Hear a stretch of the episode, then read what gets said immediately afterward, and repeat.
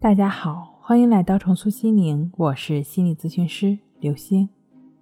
本节目由重塑心灵心理训练中心出品，喜马拉雅独家播出。今天要分享的内容是强迫症，不甘心碌碌无为，人生的方向在哪？有一位大学生同学向我咨询说，从小呢就形成了阅读障碍，从小学努力到初中毕业，只是高中稍微放松了一下。后来醒悟之后，就开始继续努力，可是压力太大，就形成了这种障碍。但是呢，自己又很难克服，然后考了一个不太好的学校，没能考上重点大学，成了他的遗憾。过一段时间就颓废一阵子，不知道努力的意义在哪儿。到现在自己都搞不清是心理因素造成了这个障碍，让自己这么颓废。还是只能向生活妥协，庸碌的过完这一生。第一，需要从纵向看问题。其实这位朋友呢，可能正在经历着低谷，看一切都是暗淡无光的，觉得前途渺茫，甚至只能草草一生。但是，当再过五年、十年、二十年之后，你会发现，正在经历的这些并不算什么，什么高考失利啊之类的。可能当前阶段对自己影响很大，在生活工作的长河中，你逐渐会发现更多精彩的时刻。你的高光生活是跟你持续的学习力、勤奋、你的渴望等等息息相关。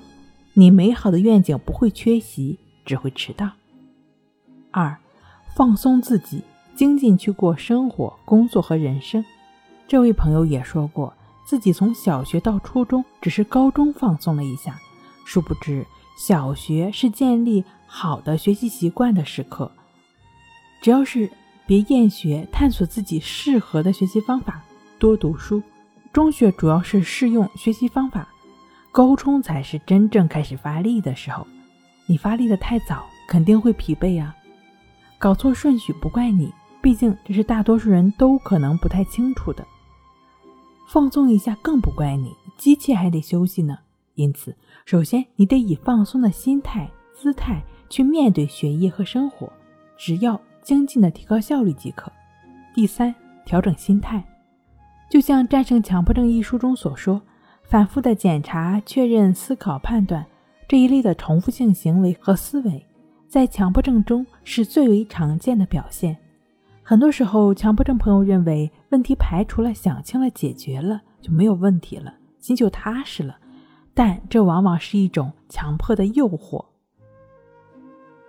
虽然有时这样的做法在当时获得了一定的疏解，但从整体情况来看，强迫的模式并没有改变，强迫的症状反而在日后的生活中更加严重。有位学员自述说：“如果把人比作是一台电脑的话，那么他的眼睛就像一个搜索器，而大脑就是一个处理器。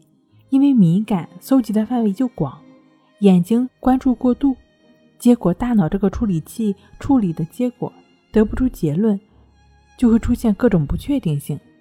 那我推荐这位强迫症朋友呢，详细看一下《战胜强迫症》这本书，里面会有自我训练的方法。”就是帮助自己的心跟当下同在，时刻在当下的过程，心能够是保持觉知的，在当下的，自然就不会有纠缠，没有纠缠，何来痛苦呢？